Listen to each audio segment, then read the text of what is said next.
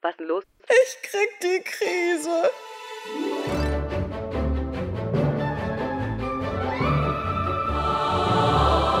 Jetzt bloß nicht durchdrehen.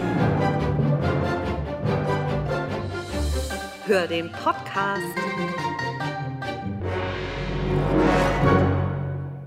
So, ich starte heute mit Kaffee. Ich probiere Prost. heute was anderes aus und zwar ähm, grüner Kaffee. Das ist aber wie Tee. Also das ist jetzt so ein Teebeutel. Ich kann es nicht genau erklären. Ist es jetzt Tee oder Kaffee? Es ist irgendwie beides. Für die, die sich nicht entscheiden wollen. Prob- Apropos, wenn man sich zwischen zwei Partnern nicht entscheiden möchte, Oh, schwieriges Thema, über das wir heute nicht sprechen. nee, das machen wir mal anders. Wir sprechen über sich verlieben und der Anfang einer Beziehung. Wir haben ja in der letzten Folge angefangen, sozusagen mit äh, einem Beziehungsmehrteiler. Das war die Flirt-Folge. Wir haben euch die vier Phasen des Flirtens erklärt. Wir hatten von tollen Büchern erzählt, von Dirk Eilert, Der Liebescode und Baskast, Liebe und wie Leidenschaft entsteht. Und ähm, bei Dirk Eilert gibt es noch eine fünfte Phase, die Bindungsphase. Und da haben wir ja gesagt, ah, das machen wir mal extra. Da gibt es nämlich so viel zu sagen zu dem Thema. Wir sind jetzt quasi in der Phase nach dem Flirten, auf dem Weg hin zu einer Beziehung oder eben auch nicht. Oh ja, oh, bom, bom, bom.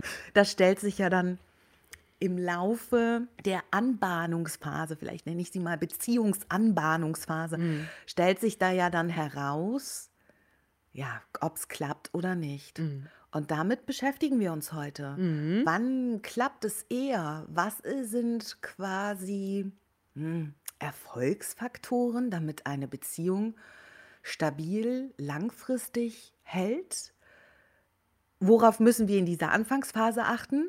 Oder dass es eben eine Beziehung wird, ne? Also dass es überhaupt diese, diese erste Phase überwindet, ne? Und dann plötzlich, oder ob man plötzlich geghostet wird oder so. Oder plötzlich sagt, du, ja. ah, nee, lass mal. Ich bin beziehungsunfähig. Uh, ja, es ja. liegt nicht an dir, es liegt an mir. Und wie man vielleicht an meinem Unterton hört, äh, finde ich sowas ja nicht so toll. Wie viele von uns, und vielleicht haben viele von uns es aber auch schon mal gehört, gibt es das wirklich überhaupt beziehungsunfähig? Das gucken wir uns heute auch mal an. Denn auch damit hat sich natürlich die Wissenschaft beschäftigt. Und wir haben uns mit der Wissenschaft darüber beschäftigt. Sollen wir gleich mal mit dem wissenschaftlichen, äh, mit einer Studie einsteigen, mit einer kleinen? Natürlich. Mit einer kleinen. Und zwar habe ich eine Studie hier von 2000. Das ist ja eigentlich fast noch in den Anfängen der Forschung über Liebe, der Gehirnforschung über Liebe. Ah, Gehirnforschung. Ich wollte gerade Ja. sagen, die Forschung über Liebe hat ja schon so in den 50ern, Mhm. 60ern angefangen, hauptsächlich eben auf, auf psychologischen Forschungen Genau. basierend. Aber jetzt sind wir in der Neurobiologie. Genau. Und Neurologie. Pionierarbeit auf dem Gebiet hat der ähm, unter anderem Andreas Bartels geleistet, Neurowissenschaftler. Und die haben ähm, in einer Magnetresonanztomographie, MRT, das Gehirn von 17 Probanden unter die Lupe genommen und haben ihnen Fotos von Partnern gezeigt ne? und auch von Freunden. Und immer wenn der Anblick eines innig geliebten Menschen aufgetaucht ist, dann ist das Belohnungssystem angesprungen. Das limbische Belohnungssystem. Und damit gleichzeitig natürlich auch wurden Hormone ausgeschüttet. Dopamin wird ausgeschüttet bei Belohnung. Das macht uns glücklich. Und gleichzeitig wird dann der präfrontale Kortex äh, runtergefahren, der nämlich für rationale Entscheidungen wichtig ist. Upsi.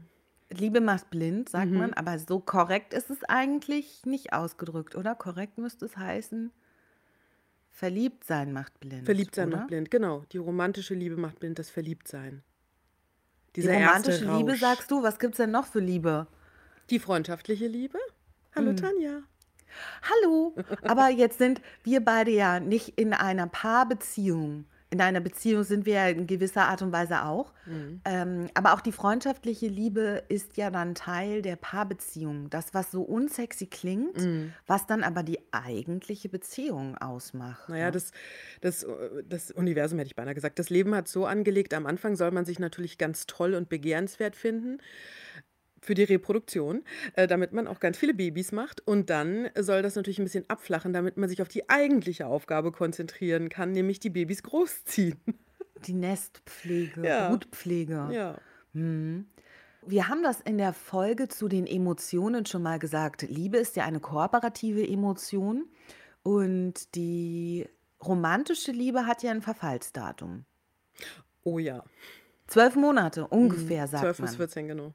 Ja, dann ist da, das ist die Phase der Verliebtheit. Und genau über diese Phase sprechen wir in dieser Folge und auch welche Gefahren diese Phase mit sich bringt. Gefahren jetzt in Anführungsstrichen.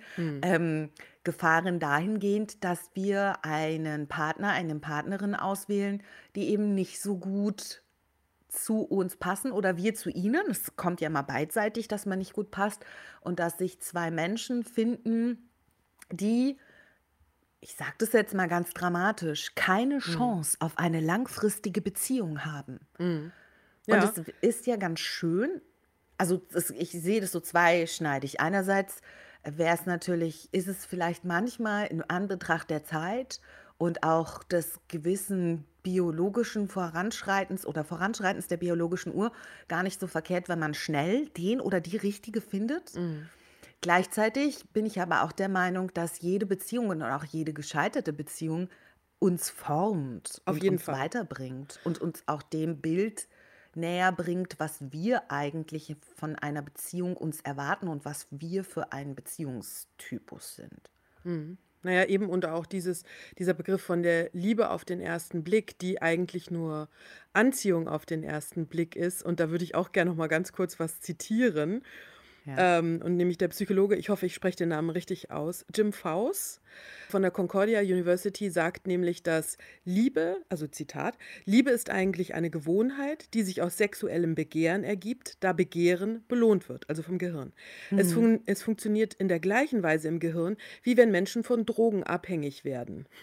So, das heißt, Ah. manchmal ist dieser erste und das hat Zoom gemacht. Tausendmal berührt. Der ja. Klick, Ja, ja. gut, aber in dem Fall nur einmal gesehen durch den Raum, wie wir das letztes Mal schon so schön äh, skizziert haben. Der Blick durch den Raum, man schaut sich an, in beiden Gesichtern zeigt sich plötzlich Interesse. Ah, und dann Oh. denkt man sich so, puff, es, es war Liebe auf den ersten Blick. Dabei war es nur, wie wir eben erfahren haben aus dem Zitat, Begehren auf den ersten Blick. Liebe auf den ersten Blick gibt es so gar Nee. nicht. Und deswegen kann natürlich da, auch wenn sich dann aus so einer Liebe auf den ersten Blick eine Beziehung ergibt, kann das natürlich auch sein, dass das eben auch nicht ewig lang hält, ne? Weil dann geht man in den sogenannten Beziehungsversuch, der geht so bis zu einem Jahr, inklusive Trennung anderthalb. Und dann guckt man halt so, okay, äh, ne, Begehren auf den ersten Blick, man findet sich auch ganz nett und dann tariert man das so. Ähm, eine Bekannte hat mal zu mir gesagt, einmal alle vier Jahreszeiten durchmachen, dann weißt du, ähm, ob dieser Mensch zu dir passt und dann äh, so drei, vier Jahre, wenn es dann hält, dann hast du quasi eine stabile Beziehung.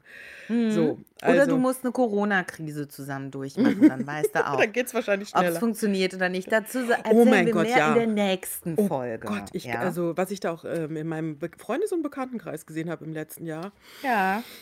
Tja, Wir bleiben erstmal bei dem Punkt, wenn es Klick macht, Zoom macht. Was, wie macht's noch, wenn wir uns verlieben? ich höre die Engel singen, genau. Das Oh gibt es Gott. noch. Ja, was gibt es noch? Ich, ich sehe ein Feuerwerk, da ist ein Feuerwerk. Ein Feuerwerk Schmetterlinge. Klassiker. wenn wir uns verlieben.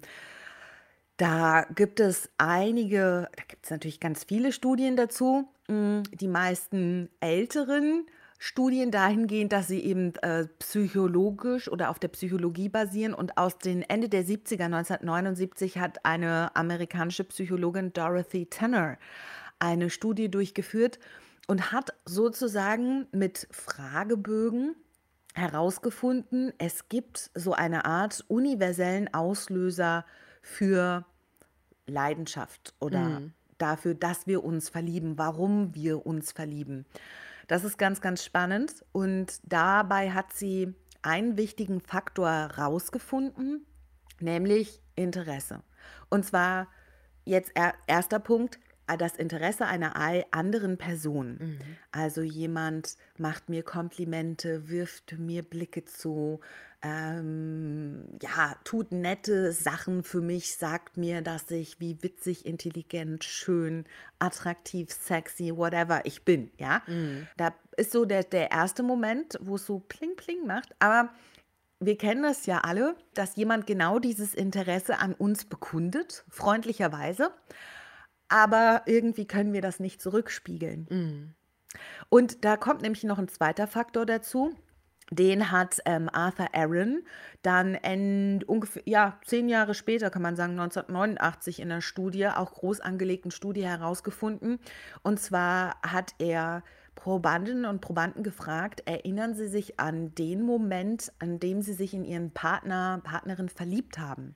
Mhm. Und dabei ist eben rausgekommen, ja, Interesse ist der eine Punkt, also das Interesse meines Gegenübers, aber dazu kommt eben, ich muss die Person, ah. die sich für mich interessiert, auch attraktiv finden. Mhm. Also zwei Komponenten, Interesse des anderen und äh, ja, für mich im, im Grunde genommen auch Attraktivität mhm. des anderen. Ne? Und das liegt ja immer also, im Auge des Betrachters. Er muss sagen, hey, du siehst gut aus und ich muss auch finden, dass er hey gut aussieht. Ne? Und dann, Ganz wenn, genau. Wenn das zusammenkommt, genau. dann läuft's. Dann ist das quasi der Moment, in dem es Klick macht. Stimmt schon, es hat schon eine andere Wirkung auf einen selber, je nachdem, wer einem Kom ein Kompliment macht. Ne? Ja, es, unbedingt. Es, kommt es auf einem Holzbrett mhm. oder auf einem Silbertablett?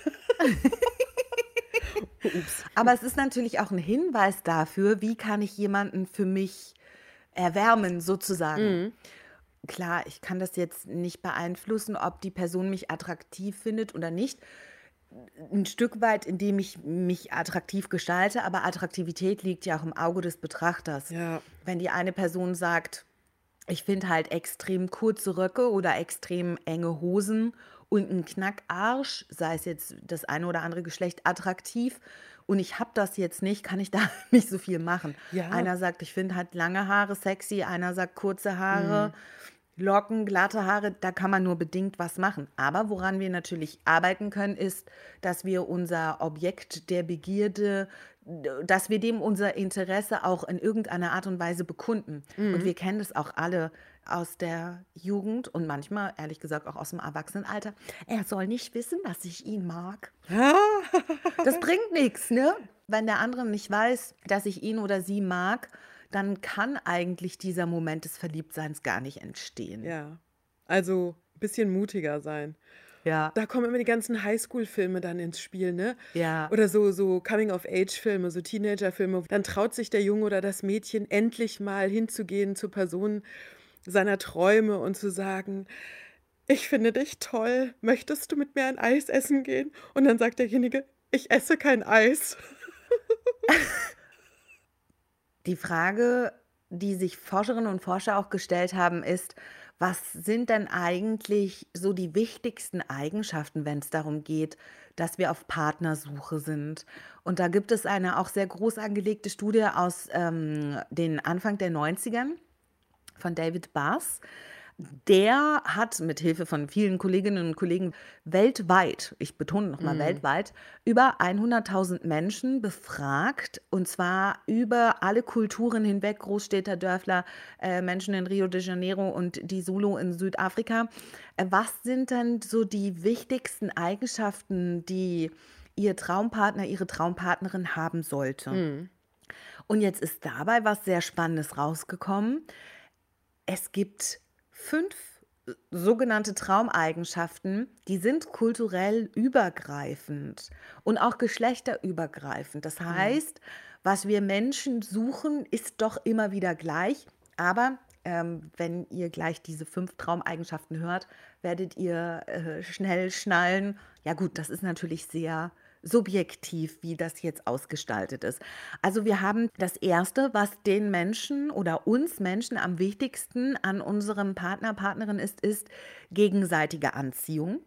Da haben wir es. Ne? Ja. Jemanden, ja. der uns attraktiv findet, das reicht uns nicht aus, um uns zu verlieben. Wir müssen die andere Person auch attraktiv finden. Also gegenseitige Anziehung und Liebe. Jetzt hatten wir ja gerade schon diese mm. Definition von Liebe. Erstmal sind wir beim Verliebtsein. Also wir wollen, dass beide verliebt sind, sonst ist es immer ein bisschen blöd. Ne? Mhm.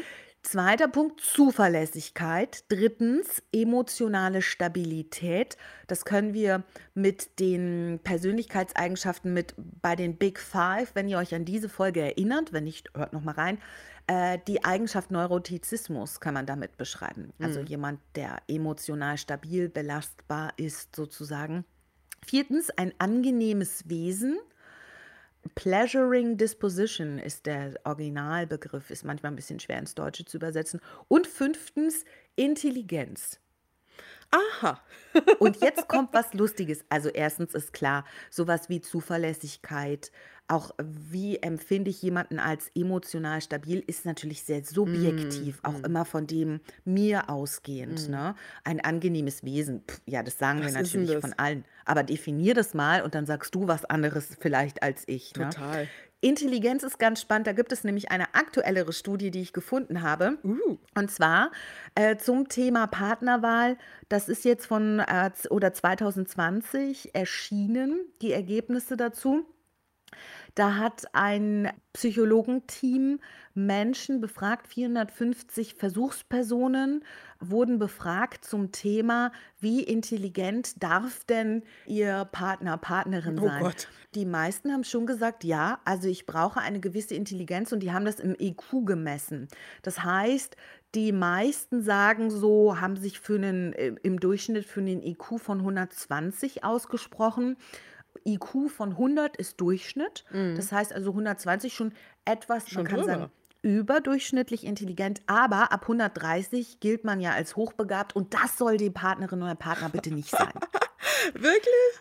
Intelligent, aber bloß nicht zu intelligent aus mehreren Gründen. Das eine ist, weil die sagen, ich glaube, da kann ich nicht mithalten. Also da würde mhm. ich mich zu dumm fühlen, wenn jemand sehr viel intelligenter ist. Und ähm, ganz viele befürchten, oder ganz viele, genauer gesagt 40 Prozent befürchten, dass die äh, Sozialkompetenzen unter zu hoher Intelligenz leiden würden. Ah, also ah, okay. dieses Vorurteil, jemand, mhm. der äh, hochintelligent ist, wäre sozial nicht kompetent, das ja. spielt da auch eine Rolle. Und die meisten haben eben gesagt, der EQ, also der Emotionsquotient, die emotionalen Qualitäten, also Empathie, das ist sehr, sehr viel wichtiger bei der Partnerwahl als Intelligenz Wobei Intelligenz schon vorausgesetzt wird. Und dann letztlich kommt es auch darauf an, als wie intelligent empfinde ich mich selbst. Ah, wie geil, da könnte man doch in diese ganzen, äh, falls jetzt jemand zuhört von diesen ganzen Dating-Apps, da müsste man noch so einen IQ-Test dann oder einen EQ-Test dann noch. EQ. EQ Na, beide, und IQ, genau. Genau, beides halt, ne? Ja. Also, Intelli also Intelligenzquotient und die emotionale Intelligenz äh, messen. Und dann könnte man ja den Match darüber machen. Theoretisch. Das wäre spannend, was dabei Mhm. rauskommen würde. Finde ich auch ganz gut. Das siehst du, du siehst es den Leuten ja jetzt nicht unbedingt an, ne? Nee. Also das, äh, du siehst den jetzt nicht Glück unbedingt nicht. an. Ja, muss man ja sagen.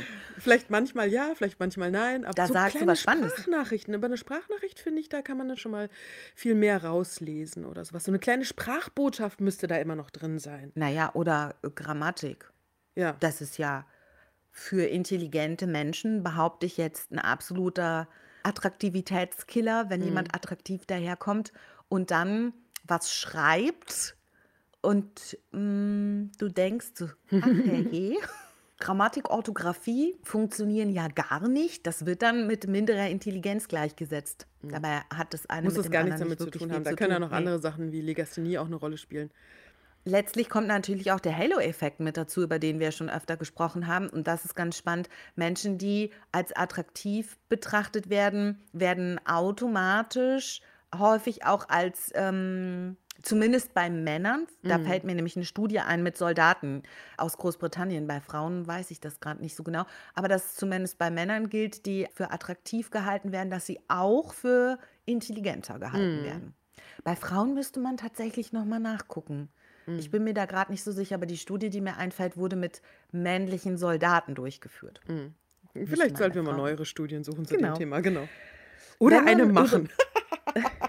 Wenn man übrigens bei den Traumeigenschaften, ich hatte jetzt die Top 5 Mhm. genannt, die jetzt kulturell übergreifend sind, wenn man dann auf der Hitliste weiter sich die unteren Plätze anschaut, dann wird es spannend, weil dann geht es weiter auseinander. Also dann kommen kulturelle Dinge mit dazu, kulturelle Gegebenheiten. Und es gibt, hm, keine Überraschung, Geschlechterunterschiede. Und tatsächlich dieser Klassiker, Männer achten mehr auf Attraktivität, da ist eben attraktive, eine attraktive Frau weiter oben in der Wunschliste des Traumpartners, während bei Frauen, bei Männern dann eher weiter oben steht, dass sie einen hohen sozialen Status haben. Der, ist der Klassiker, kleiner, dicker, glatzköpfiger Mann, ist dann begehrenswert, wenn er Kohle hat Chefarzt ist. oder Humor. Jetzt sagst du was, Chefarzt, da gibt es mega lustige ähm, Stand-up-Comedy von Eckhard von Hirschhausen. Müsst ihr mal googeln. Eckhard von Hirschhausen, Männer und Frauen, irgendwie so. Da zeichnet er zwei Kurven und sagt, okay, wir haben einmal Männer und wir haben einmal eine Kurve für Frauen. Und wenn wir jetzt die Geschlechter sortieren in gebildet um, slash intelligent und weniger gebildet, weniger intelligent und sagt, okay, was, wie ist das Datingverhalten und auch das Beziehungsverhalten? Ähm, Männer mit höherer Bildung und höherem Status daten gerne Status nach unten. Das heißt, der Chefarzt heiratet dann eine Pflegerin. Und er sagt, wobei er aber noch nie gesehen hat, dass die Chefärztin einen Pfleger geheiratet hat, dass Frauen von hohem Status auf Augenhöhe daten wollen oder noch drüber, was ja irgendwann nicht geht. Und er sagt, wenn jetzt alle ihr, ihr, ihren Partner finden, dann bleiben am Ende übrig Ja. wenig gebildete Männer und super ausgebildete Frauen. Was passiert dann? Die Gräfin und der Stallbursche. Genau. Aber das ist ja meistens dann nicht das Thema ernsthafte Beziehung, äh, sondern das ist ja eher das Thema Affäre. Das ist ja was anderes. Also das ist ja dann interessanterweise auch gesellschaftlich akzeptiert, sage ich jetzt mal.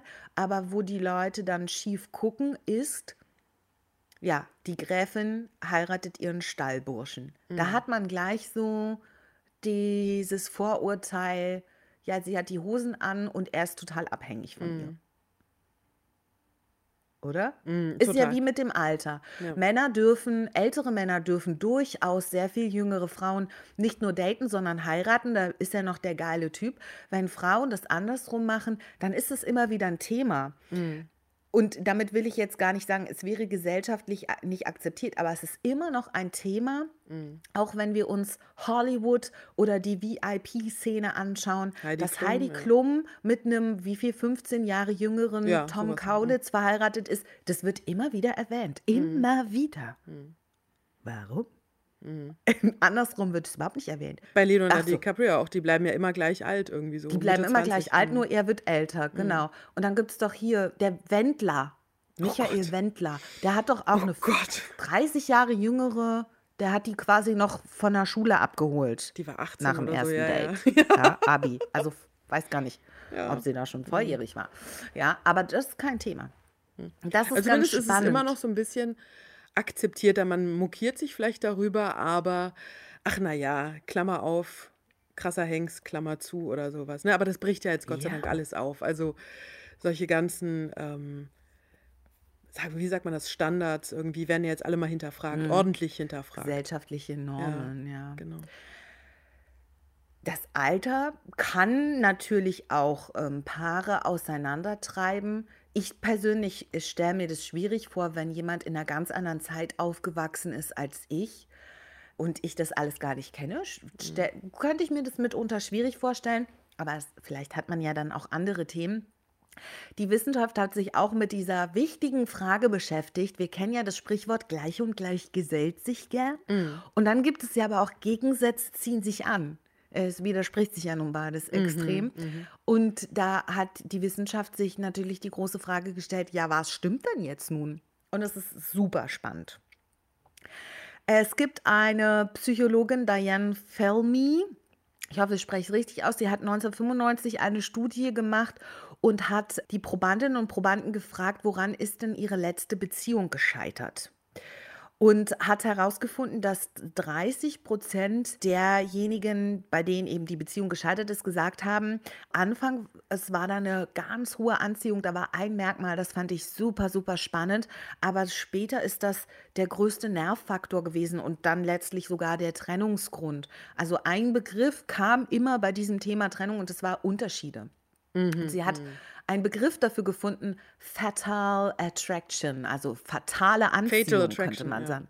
Dass quasi, ja, in dem Fall Gegensätze ziehen sich an, wirklich erst sehr spannend ist. Oh, da ist jemand so ganz anders als ich. Da ist jemand meinetwegen super abenteuerlustig und probiert Dinge aus, die ich mich nicht traue. Und irgendwann wird super nerv nervig.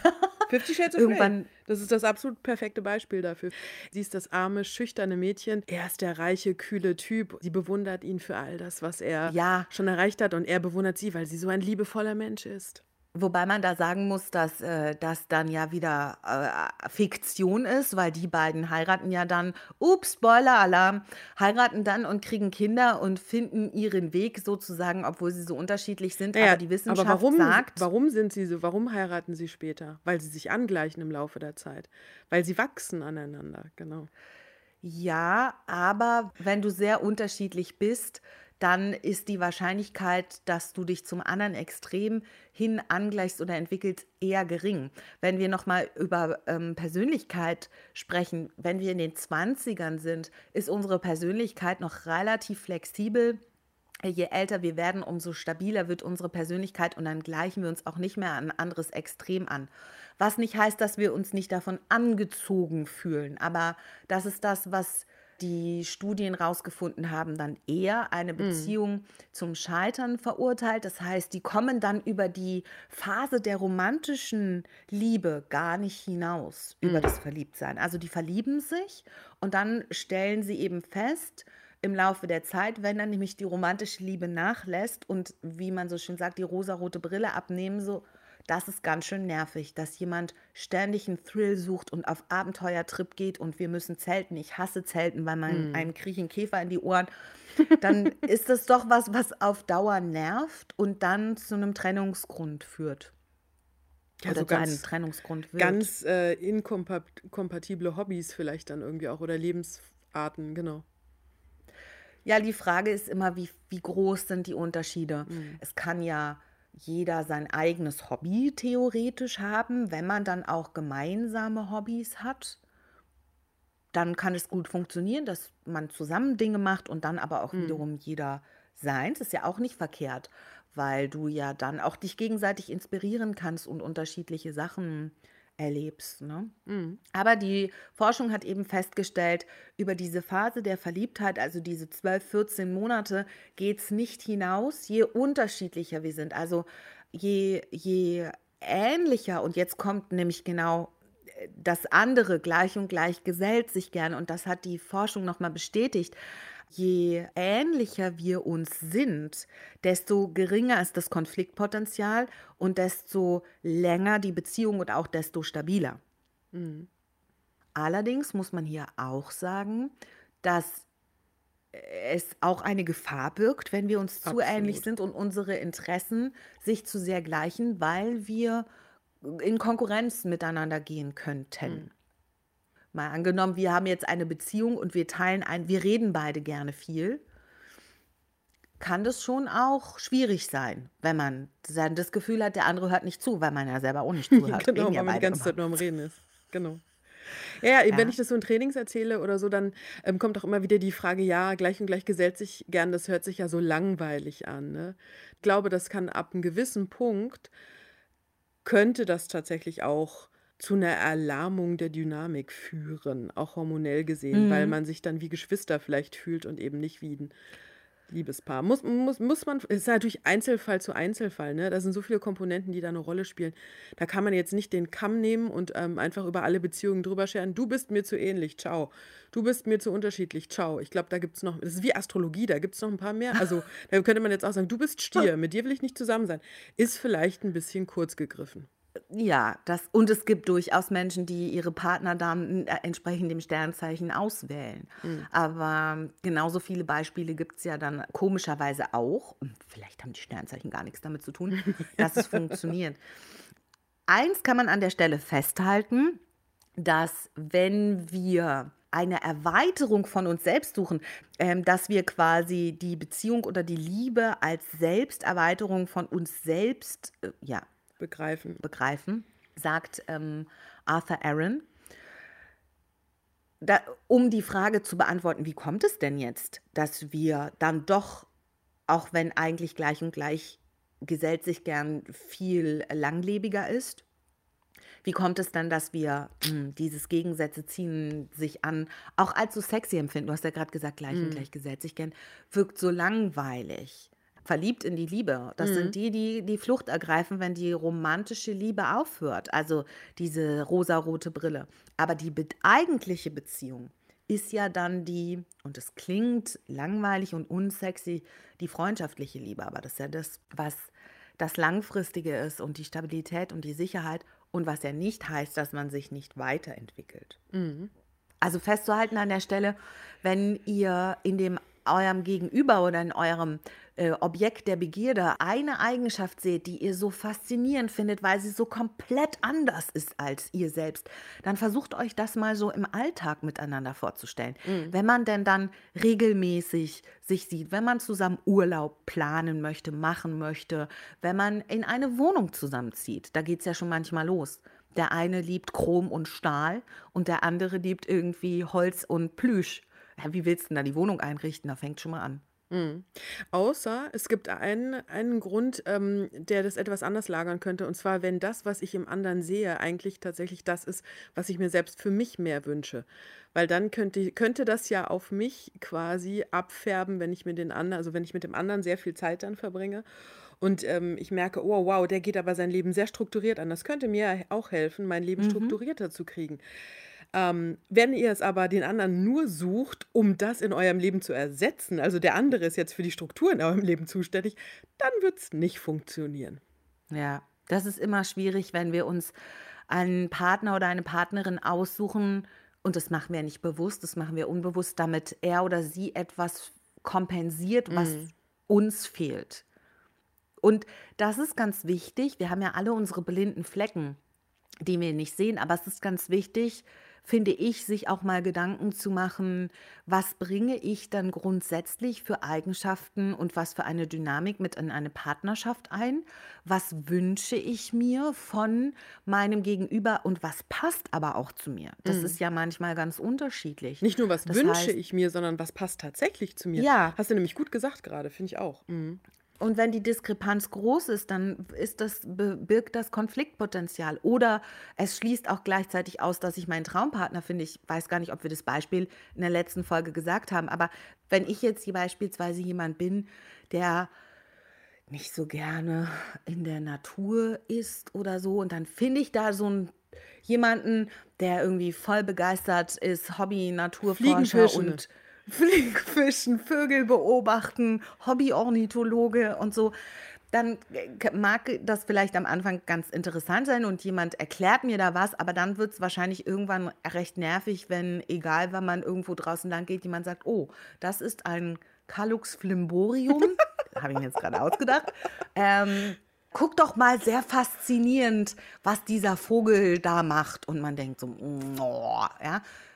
Ich glaube, ich habe das irgendwo gelesen, ich glaube bei Baskast im Buch Vorsicht, was du dir wünschst bei deinem Partner oder bei deiner Partnerin.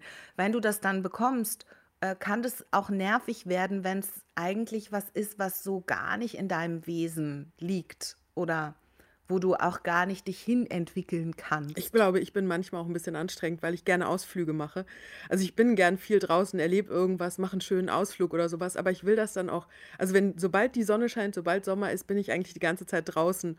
Und ich weiß, dass das für einige von meinen Ex-Partnern doch durchaus anstrengend war, dass ich gesagt habe, so, die Sonne scheint, los, lass uns rausgehen. Ja, wenn man dann eine Couch Potato ist und aber dann gerade das Anziehen findet, dass jemand so aktiv ist, kann ich, lasse ich mich da bestimmt ein paar Mal mitreißen und es tut mir selbst wahrscheinlich auch ganz gut, wenn ich einen Partner habe, der sagt, komm, wir gehen jetzt raus.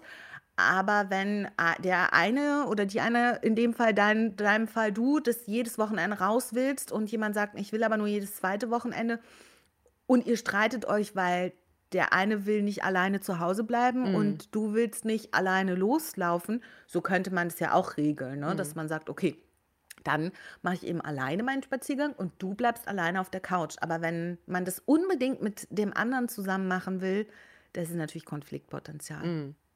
Muss man immer seinen Weg finden. Ne? Mhm. Apropos seinen Weg finden, wir hatten ja schon eingangs gesagt, dieses Thema, eh, es liegt nicht an mir, es liegt an dir. Mhm. Nee, genau andersrum. Du, Das ist das, was es ja liegt nicht, eigentlich gemeint ist. genau, es liegt nicht an mir, es liegt an dir. Das ist das, was wir hören. Was gesagt wird, ist, es liegt nicht an dir, es liegt an mir. Ich bin beziehungsunfähig. Gibt's denn sowas? Da gibt es ein Buch, Generation Beziehungsunfähig von Michael Nast. Und das war ein Renner, als das rauskam, vor sechs Jahren ungefähr, muss es 2015, 2016, kam das raus. Und ähm, Michael Nast ist eigentlich ein bisschen älter, sagt er auch von sich selber, als die Generation, die er beschreibt. Er ist jetzt Mitte 40 und das war ähm, damals aber auch schon so die Generation in den 30ern, ne? ähm, wo er von sich erzählt und auch Beispiele aus seinem Umkreis, aus seinem Freundeskreis benutzt hat, in dieses Buch gepackt hat und so ein Pamphlet quasi für die Beziehungsunfähigkeit dieser Generation gestrickt hat. Ich weiß, dass da auch gerade hier in Berlin viele drauf angesprungen sind und, und das auch so ein bisschen als Ausrede benutzt haben für eine gewisse Zeit, weil die Welt doch komplex ist und auch vielleicht auch heutzutage komplex ist. Berlin ist auch so ein Hort der Singles an vielen Stellen und dann wurde das so ein bisschen benutzt. Und ich weiß, dass das hier ein ganz großer Hype war. Und dann kam Stefanie Stahl. Ja, ich Stefan- liebe sie. Wir lieben Stefanie Stahl. Hallo Stefanie. Schöne Ähm, Grüße. Die hat sich, also die wurde dann auch oft auf das Buch angesprochen. Sie ist Psychologin und Paartherapeutin. Dann irgendwann hat sie, glaube ich, einen Rappel gekriegt. Sie ist eine, der, so wie man sie kennt aus ihrem Podcast auch. Ähm, sie ist eine temperamentvolle Person, auch so wie sie schreibt. Und dann hat sie irgendwann ein, quasi das Gegenpamphlet entworfen. Jeder ist beziehungsfähig. 2017 war das dann. Und ähm, hat so ein bisschen aufgeräumt mit dem Mythos Beziehungsunfähigkeit und den Mythen rund um das Thema Beziehungsunfähigkeit. Und woher das denn entsteht, also so ein Gefühl von fehlender oder fehlender Bindungsfähigkeit oder sie nennt es Bindungsphobie, von einer entstandenen Bindungsphobie, woher das kommt, was es da für verschiedene Typen gibt und dass es auch definitiv Lösungen für die meisten aller Fälle gibt. Ähm, Fun Fact: 2020 im Februar war Stefanie Stahl im Podcast von Michael Nast und hat ihn und seinen Kumpel damals, also der war da noch ein anderer Herr dabei, und hat die beiden Jungs so ein bisschen ähm, auseinandergenommen. Fun Fact 2: Im Februar 2021 ist Michael Nast als Klient im Podcast, im zweiten Podcast von Stefanie Stahl, Stahl aber herzlich zu Gast. Da hat sie immer so ähm, Therapiesitzungen quasi, die sie in diesem Podcast, in jeder Mhm. Folge eine Sitzung abbildet. Und Michael Nast ist plötzlich im Februar 2021 wieder als äh, Klient bei ihr. Und sie räumt nochmal auf mit ihm. Und jetzt, Fun Fact 3, Michael Nast hat 2021 ein Buch herausgebracht, jetzt gerade, das heißt Generation Beziehungsunfähig, die Lösungen. ich war, ich habe noch nicht, ich habe es noch nicht gelesen, ich habe nur Rezensionen gelesen.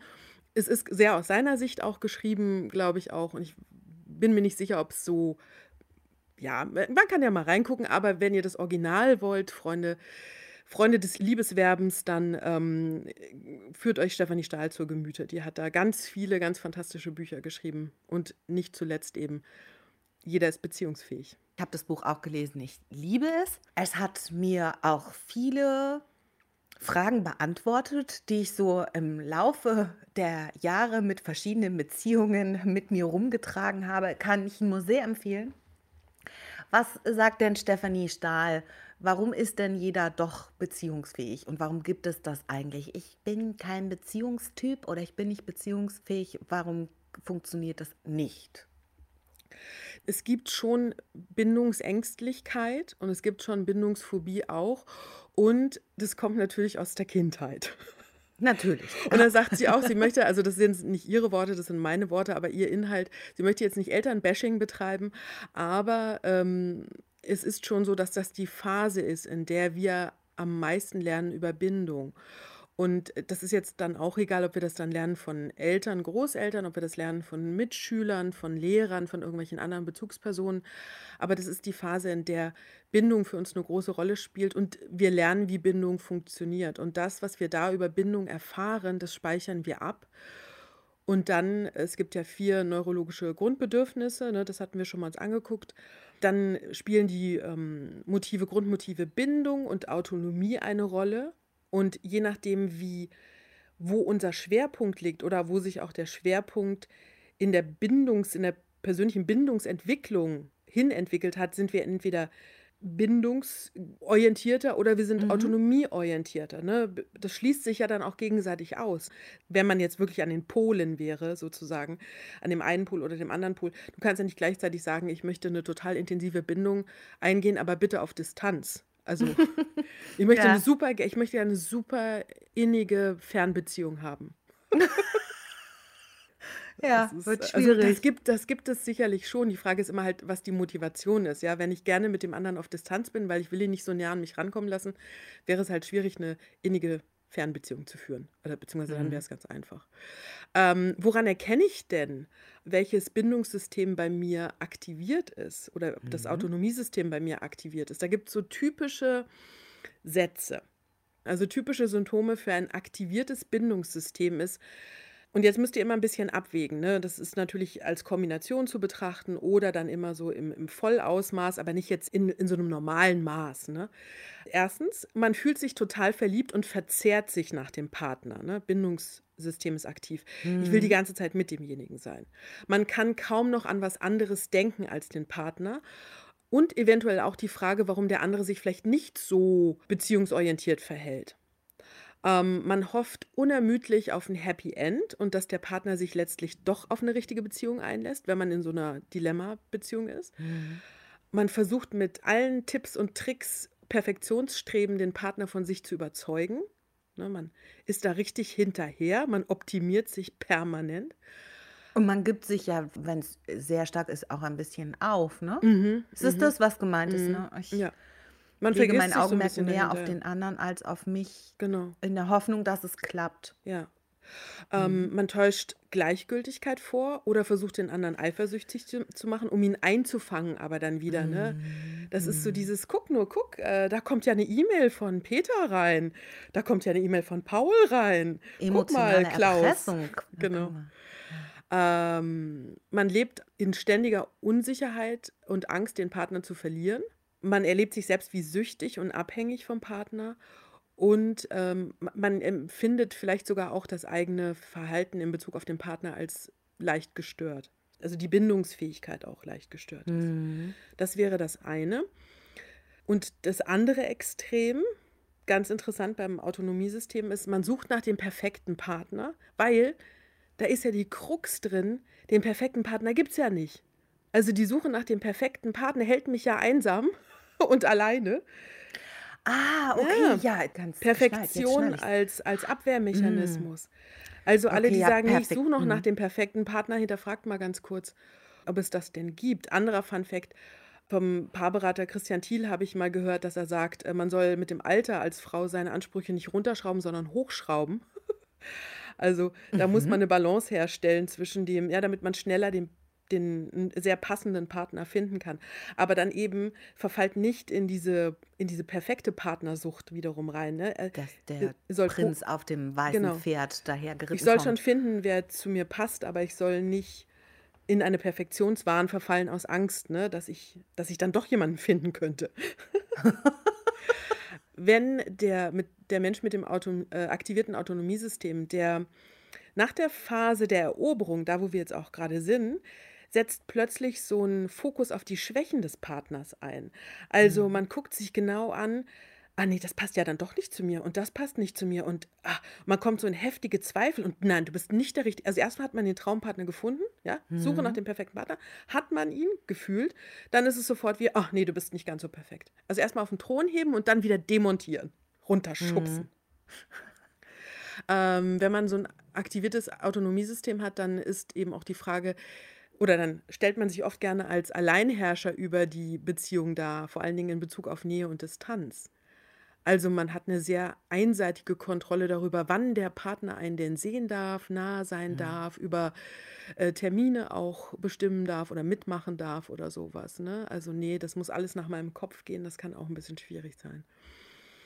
Wenn man zum Beispiel auch sich nicht auf eine gemeinsame Zukunft festlegen will oder bei Verabredungen auch rumeiert, so wie, oh, ich würde gerne am Wochenende mit unseren Freunden wandern gehen.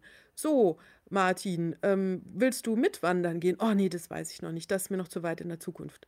Also das könnte, muss nicht, aber das kann ein Zeichen dafür sein, dass, das, ähm, dass jemand sich nicht festlegen möchte. Gar nicht. Mhm. Da will Äh, ich ja ganz kurz nur ja, einhaken. Du hast ja gesagt, könnte. ja. Muss nicht, könnte ein Zeichen sein. In meinem engen, äh, bekannten Freundes-, Familienkreis sind ein paar Menschen, die diese Unentschlossenheit haben. Ja, da fragst du dann, wollen wir nächste Woche, oh, das ist mir zu weit im Voraus, die aber super stabile Beziehungen haben.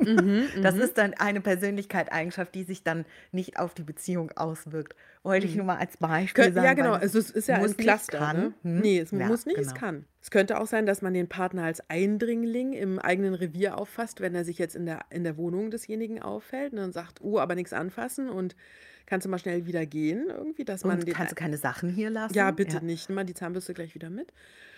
Äh, Ständige Zweifel an der Beziehung darüber, das darüber nachdenken, dass man sich eigentlich doch trennen möchte die ganze Zeit, also wenn das so ein, so ein Teufelskreis ist, ne? Hm. Oder so Sachen wie Nähe-Distanz-Problematik. Also man stellt Nähe erstmal ganz doll her und dann taucht man wieder ab und dann taucht man wieder auf und dann taucht man, taucht man wieder ab.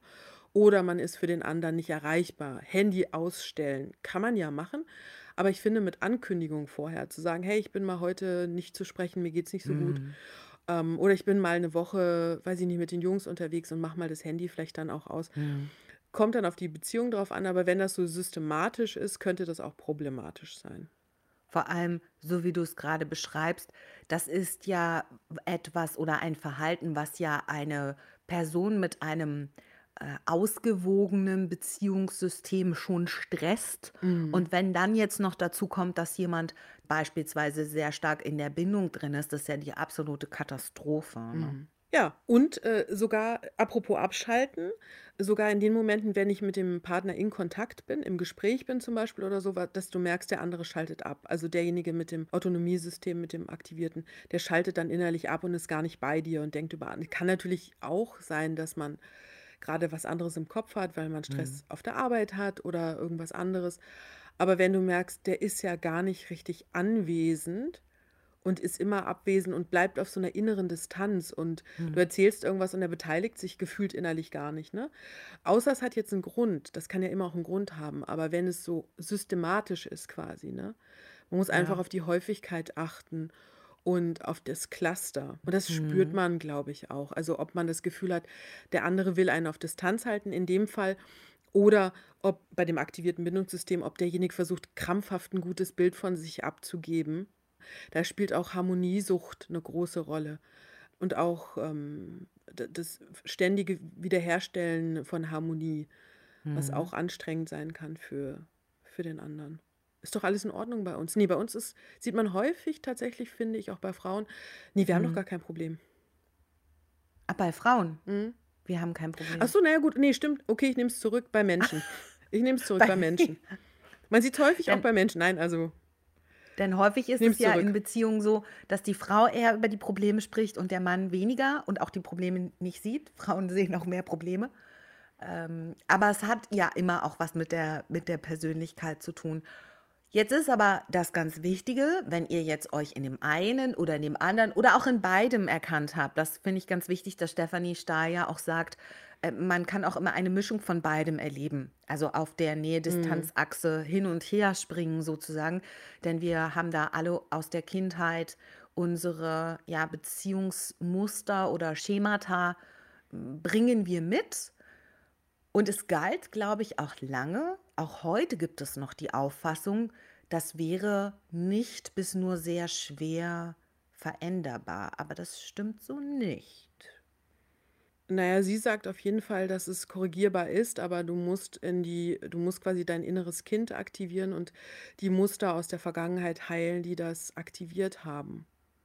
Und da hat hm. sie auch ein wunderschönes Workbook dazu. Das Kind in dir muss Heimat finden. Ja, und, sehr schön. Und auch hm. in jeder ist beziehungsfähig, da hat sie auch hinten einen Workbook-Teil mit drin. Der geht recht tief, finde ich auch. Na, oder man, man sucht halt einen Therapeuten auf, ne? Oder einen oder ein Coach. Im, ja, wenn je nachdem, was es für ein Ausmaß hat, genau. Den Tipp mit dem inneren Kind habe ich auch gelesen. Habe ich, glaube ich, auch selber schon mal gemacht. Ein Brief ja. ans innere Kind schreiben. Sind dann so Dinge, die man dann in der Therapie oder auch im Coaching macht, Kontakt mhm.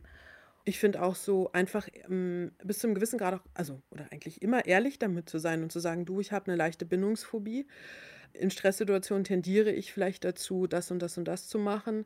Wenn du das bemerkst, dann sag gerne Stopp. Und da knüpfe ich direkt an.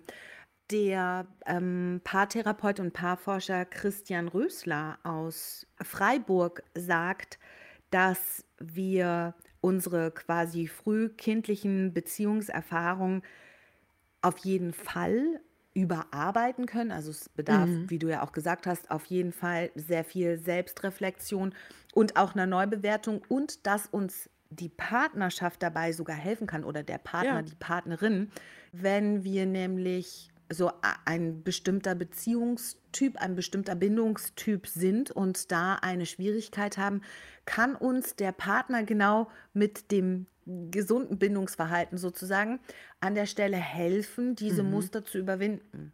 Mhm. Und dann ist es ganz toll, wenn man da zwar am Anfang vielleicht noch einen kleinen inneren Widerstand spürt und merkt so, wow, der ist ja voll häuslich oder die ist ja voll häuslich und das tut mhm. mir eigentlich ganz gut, weil ich bin das gar nicht so. Und wow, das macht ja Spaß, auch für den anderen mal mitzukochen oder irgendwas Nettes zu machen oder so oder sich zu kümmern.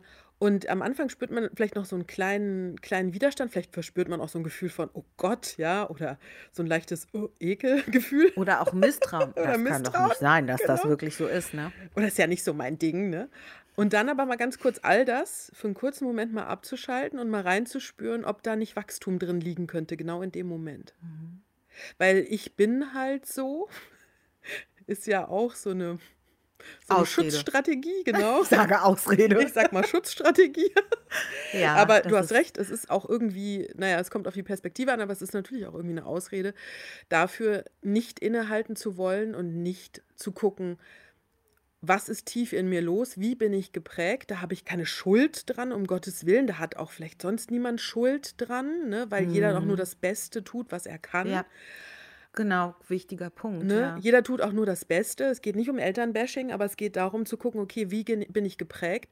Bringt mich das als Erwachsene noch vorwärts oder bringt es mich nicht vorwärts? Und wenn es mich nicht vorwärts bringt, dann bin ich erwachsen genug, um zu sagen, ja, das nehme ich schon mal in Angriff.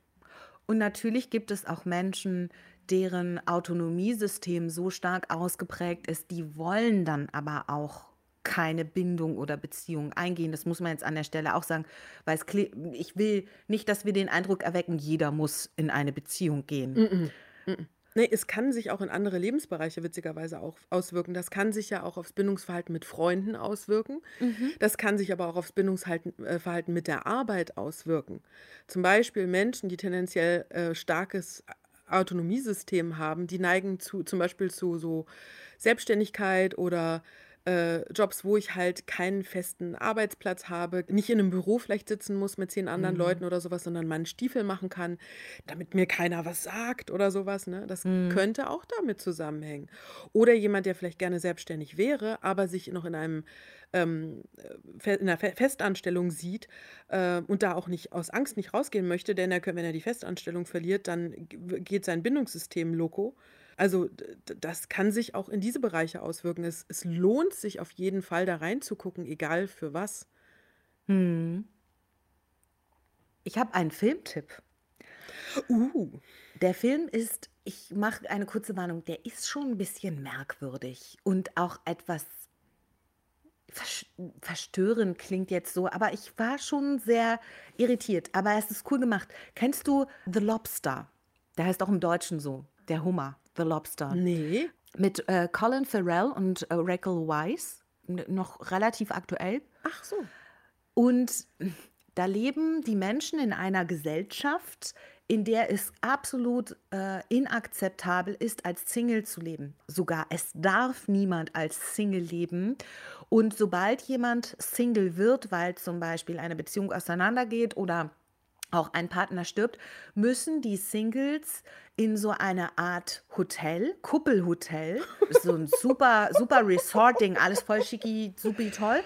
Und ich glaube, sie haben sechs Wochen Zeit, in diesem Resort einen Partner zu finden. Und wenn sie keinen Partner finden oder eine Partnerin, werden sie in ein Tier verwandelt, das sie sich aber vorher aussuchen dürfen und müssen den Rest ihres Lebens als Tier oh verbringen. Gott. Okay. Und äh, Colin Farrell spielt eben die Hauptrolle ein, so ein Typ, der dann sich in dieses Hotel begeben muss, weil ich glaube, die Frau ist gestorben. Ich bin mir jetzt nicht sicher. Aber er sitzt dann da, hat seinen Bruder mit dabei, der übrigens in einen Hund verwandelt wurde. Und er gibt vor, jemand zu sein, der er gar nicht ist, um eine Beziehung einzugehen und diesem Schicksal zu entgehen, ein Hummer zu werden. Und deswegen The Lobster, weil er möchte sich in einen Hummer dann verwandeln lassen. Und er bricht dann aus, aus diesem Spa-Resort-Hotel und trifft eine äh, im Wald lebende Gruppe, die genau das gegenteilige Lebensmodell haben. Du darfst auf gar keinen Fall eine Partnerschaft eingehen. Und ähm, blöderweise verliebt er sich dann aber in eine der Frauen.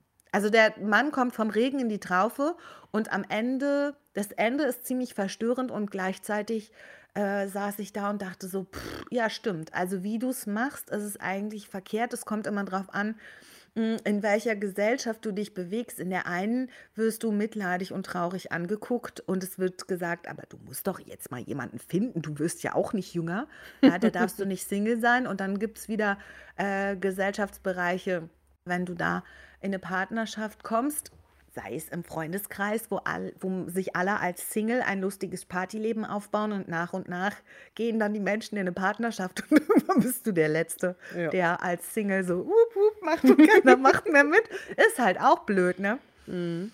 The cool. Lobster. Den kenne ich noch Sehr, nicht. Ein bisschen weird, ja, aber sehenswert und Ach, cool. ähm, sozialkritisch, sage ich jetzt mal. Stempel mm. sozialkritisch. Ist auf meiner Liste. Beim nächsten Mal sprechen wir. Nee, warte, bevor ich das nächste Thema ankündige, möchte ich, dass du kurz singst. Denn Entschuldigung, wir sprechen über das Thema sich verlieben. Es gibt tausend Songs darüber. Tausendmal berührt. Das ist der Tausendmal eine. ist nichts passiert. Tausend und eine Nacht. Und es hat, und Zoom, es hat Zoom gemacht. gemacht.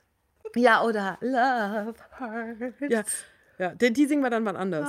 Of Scars. Darüber sprechen wir in der nächsten Folge, wenn wir dann aus der romantischen Liebe raus sind und in die ja, sichere unsexy Bindung. klingende, mhm. sichere Bindung, danke, weil freundschaftliche Liebe äh, ist es das, so könnte man das wissenschaftlich definieren, aber sichere Bindung. Und jetzt geht es darum, dass das Schiff im sicheren Hafen bleibt. Oder was führt dazu, dass wir aufbrechen auf hohe Und See? Dass das Schiff im sicheren Hafen auch sexy bleibt. das kommt auch Grad. dazu. Wie heißt dieser Trennungsgrund bei den Promis häufig unüberbrückbare Differenzen? Mhm. Und gibt es nicht noch so einen anderen Grund? Wir ähm, verstehen uns gut, aber. Da läuft nichts mehr. Die, die Erfüllung der ehelichen Pflichten. ja, das schauen wir uns auch beim nächsten Mal an. Was, demjenigen die Bratpfanne über den Kopf zu hauen? Ist das eine eheliche Pflicht? Nein, Spaß. ja. Die Liebe ist ein seltsames Spiel.